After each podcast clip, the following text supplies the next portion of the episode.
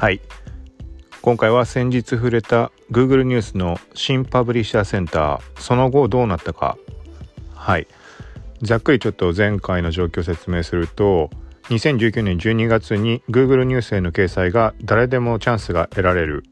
というかもともと Google パブリッシャーセンターから申請して承認されないと掲載はされなかったものがその申請が必要なくなりました。はい。で12月末に申請をして1月7日に承認されてでその新パブリッシャーセンターの形式だと設定画面から何を表示するかっていうのが設定ができる。あのブログの RSS フィードだとか YouTube の再生リストとかを追加して。でプレプレビュー画面が表示されてそのプレビューが何かっていうと実際の Google ニュースの方に表示される自分の専用のパブリッシャーページ。そこの表示をカスタマイズができるっていう話でした。はい、でそこまでは、まあ、その把握で間違ってないと思うんだけどその中で何点か前話した時に疑問に感じていてまだ答えが出ていないって言った箇所いくつかあってそれの、まあ、答えがおそらく分かったと思うのではい。で、まあ、前回までだとその承認されたのはいいんだけど YouTube しか表示されてなくて、まあ、タブみたいな形で出るわけだけどさっきの RSS フィードとか YouTube の再生リストとかっていうのは、まあ、見る人はタブを切り替えて自分で名前を決めて例えば Twitter のニュースってタブを作ったとしてで YouTube って作ったとしてそれを切り替えながら見る。はい。でその YouTube しか表示されてなかった。で時間の経過で出るのかなと思ったけどなかなか出なくてそしたらしばらくしたらあの新しい記事を書いた時にその対象のタブ設定したタブ該当の記事新着が出たあの投稿したものに関してはそのタブが、まあ、優先的に表示された感じ。はい。だから追加しないと出ないのかなと思ったんだけどなんかその後続けて見てたらどうやらそういうことでもないらしくて勝手にあの新しい記事該当しないカテゴリーに関してもタブ設定したものに関してもちゃんと表示されました。はい。ちょっとこの辺りはその表示に関してはちょっと曖昧というか後々いろいろ12月あたりのものを遡って海外とかも含めて見てみたらなんかやっぱりあの前回触れたみたいにいろいろ不具合が多いっぽい。なんかなんでかこれができないとかそういうのがいろんな人がいろんなことを言ってててかまだ不安定なんだと思うんだけど。はい。でまあ今の話した中で今現状を Google ニュースで「幸吉」って検索をしてもらうとちょっと概要欄にリンク貼っておくんでよかったらそこから見てもらえたらと思うんだけど。はい。それで見てもらうと一応今設定してるタブに関しては全タブ表示されてます。はい。で、ただし、YouTube が先に先行してあの表示されたと言ったけど、それが時々消えてしまう。YouTube だけ。はい。これに関しては、他の、あのまあ、大手のメディアとか含めて、パブリッシャーのページを見た時にも、あの YouTube が消える時っていうのは、あの全サイト同時、ほぼ。あの、国によって若干ズレがあったりとかあるかもしれないけど、まあ、同じタイミングで消えているので、だからこれはま Google 側の不具合なのか、どういう表現をしていいのかわかんないけど、何にしても Google 側の問題のはず。一斉に消えてるんで。で、復活するときも、まあ、ほぼ一斉に復活をするので、はい。という感じです。で、もう一点、この YouTube の今触れた表示されたりされなかったりっていうのがあるから、新パブリッシャーセンターで初めてあの追加が可能になったとか、もしくはタブの表示自体も新パブリッシャーセンターに切り替わった段階でできるようになったものなのかなと思ったんだけど、これもね、タブの表示でも、ちょっとはっきりわかんないけど、多分これは前からできたんだと思う。はい。なんかこの古い記事とか、そういうツイートとかを遡ってみたら、その YouTube の設定がどうこうとか、なんかそういうことをつぶやいてる人を見かけた気がして、はい、だから2018年とかそのあたりからもうできるようになったのかなっていう。はい。で、まあ前回なんでそういうふうにあの新しい形式に変わってから反映したあの設定できるようになったんじゃないかって YouTube に関して思ったかっていうとあの大手のメディアがあまりにもあのタブを使ってないせっかくタブの切り分けができるのにカテゴリーみたいな感じで使った方が当然いいとは思うんだけどそれを使ってるメディアが圧倒的に少なくて、で、さらに言うと YouTube、せっかく表示できるのに YouTube を表示してないメディアが圧倒的なんだよね。はい。だから、そういう状況だったんで、新パブリッシャーセンターで全部切り替わったのかなと思ったのが、そのタブの設定だとか、YouTube とか。はい。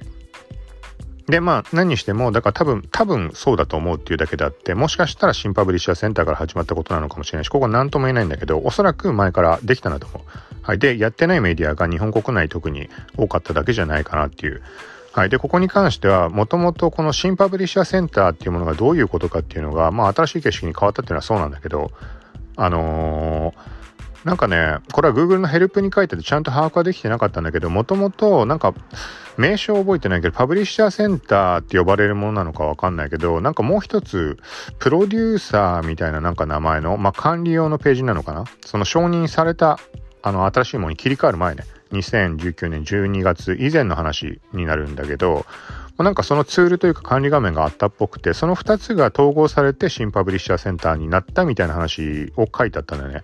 だから今見ることのできる新パブリッシャーセンターの形式っていうのは、なんか前から近いものが存在して、設定は今できることと同じことができたけど、メディアの方がさっきから言ってるみたいに使ってなかっただけのところが日本国内特に目立ってたから、あのー、ね、まああんまり見当たらないから、今回新しくできた形式なのかなってちょっと思ったんだけど、まあそういうことではないのかなと。まあ、ここは答えは出ないんだけど、でもそう考えると逆にこの不具合でしょっちゅういろんなところおかしくなるとか、これ気のせいかもしれないけど、この新パブリッシャーセンターの設定画面の中の項目が出たり消えたりする箇所があった、あるような気がして、はい。もしこれが実際に今現在起きてれば、ねだからそれこそだから新しい形式だからなのかなと思ったんだけど、まあ以前から起きてたことなのかどうなのか。で、以前から起きてたとしても、その本当の大手のメディアしか Google ニュースって基本的には掲載されないわけだから、今回12月で解放はされたけど、うん。っていうことなので、そのメディアたちがね、そんな、なんかここがおかしいみたいなことを、例えば Twitter に書いたり、Google に書いたりするってことは、まあ、あんまりないと思うので、だから表に出てなかったから、いくら調べても出てこないとか、そういうことなのかもしれないし、はい。で、まあ、12月あたりから、その、新パブリッシャーセンター出てから、ツイッターで特に海外で、なんかここがおかしいとか、そういう話が話題に上がってるっていうのも、あのー、もともと掲載されてたメディアとかそういうところ以外の、あのー、企業なり個人なり、あの、解放されたから、解放されたからというか、新パブリッシャーセンターに関しては、まあ、承認必要だったりとか、解放って言い方ちょっと違うかもしれないけど、まあ、あのー、参入の難易度が下がったのは確かなので、あのーパブリッシャーセンター通して、通して承認されたとしても、ニュースに掲載されるわけではないしっていう、あの、新しい形式がそういう状況なので、だから試す人がいっぱい増えた結果、あの、ツイートとかする人、するのも目にする機会が増えたのかなっていう、はい、印象です。はい。なので、ちょっと答えは、だから、その答えがわかるっていうのはもともとあれだよね。もうメディアとして Google ニュースにあの掲載されてたところ、本当に大手のところ、そういうところの人たちじゃないと答えは多分わからないところだと思うので、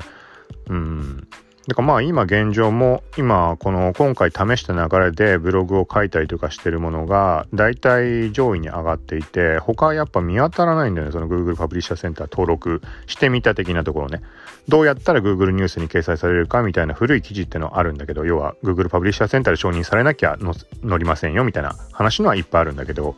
それ以外の実際に試してみた登録してこういう風になりましたって書いてるのはねもしかして俺だけかも俺だけしかいないんじゃないかなっていうぐらい見ない。はい。だから今の現状ね、このポッドキャストでこうやってペラペラと喋ってるこれを話していいものかっていうのをちょっと思い出したんだけど、話したところで得があるかっていうとね、特に SEO 界隈って、まあ、ものによるけど、アフィリエイトだとか、ブロガーだとか、そういう層で、これから学んでいこうっていう人たちに関しては、あの、なんだ、例えばシェアしてくれたりだとか、そういうのとかあったりすると思うけど、基本的には、あの、SEO のね、あの、なんだろう、もう本当に本格的な人たちに関しては、要は、あのーなんだろう、集客、あの、顧客に当たるね、企業とかを探すようなレベルの人たちは、それ発信は小出しにするだろうけど、そうじゃない層に関しては、そんなところ全然、あの、広める気もない、特に SEO 関連の人たちはそういう印象があるんで、まあ、インスタの方に関しても、まあ、そういうところはあるけど、ちょっとまた意味合いが違うというか、うん、SEO に関しては特にそういう印象を受けるので、はい。まあ、だからね、あの見るだけ見て持ってかれるだけであればこっちとしてもそんなんかね微妙なところだし、うん、別にシェアしてくれって話じゃないんだけど、まあ、ブログの方見てもらえるような形になればそれでいいとは思うんだけど、まあ、ちょっとなかなか線引きが難しいかなっていう。はい。なのでまあどこまで出すかどうかある程度でとどめておこうかなと思ってるんだけどただまあポッドキャストに関してはそんなに細かく聞く人ってのはいないと思うからまあこういうふうに話してるんでまあこれに関して聞いてもらえるんであればまあありがたい話だしはい。まあということでまあこんな感じのところえ、ー、と、まあ、特に本当に新しく始まったところとか、新しい機能だとか、これはインスタ、ツイッターとかもそうだし、今回の SEO とかそこら辺の話もそうだけど、そこら辺に関してはもういち早く、あの、調べて、まあ、試して、で、まあ結果出ればそこに関して話すなり記事を書くなりをしている状態で特に今後力を入れていこうかなと思っているので Google の方の動きっていうのがねなんか結構いろいろできそうな印象があるんではい。ということなので、まあ、これ聞いて、まあ、気になった人興味持った人に関してはあのー、ポッドキャストの方あのー、フォローとか購読とかして聞いてもらえたら。で合わせて常にあの概要欄の方に関連の記事だとかあの、まあ、新製品の紹介とかもあるので、そういうのももしよかったら見てもらえて、そういうのも、まあ、購入先、あのショップのリンクの方とかも飛ばしたりもしてるけど、ももちろんアフィリエイトなんだけど、はい。とかもあるので、まあ、そのあたりも含めて見たり聞いたりしてもらえたら、まあ、嬉しいです。はい。ということで、また近いうち、まあ、この Google パブリッシャーセンターに関しては、これでほぼほぼ、まあ、どういうことかっていうのは分かったつもりでいるので、はい。なので、ここに関してもまた何か変化とか何かあったら話すつもりではあるが、一応ここら辺で完結かなっていう印象です。はい。で、この、さっきまあ触れたけど、Google ニュースの方の後期値って検索すれば出るんだけど、それに関しても直接飛べるリンク概要欄に貼っておくので、で、Google ニュースの方、アプリでも Web でもフォローができるので、そこから見てもらえたら、あの、このポッドキャストと合わせて、はい、聞くのと見るのをしてもらえたら、はい、嬉しいです。はい。ということで、また近いうちこんな感じで配信していくので、よかったら聞いてください。さようなら。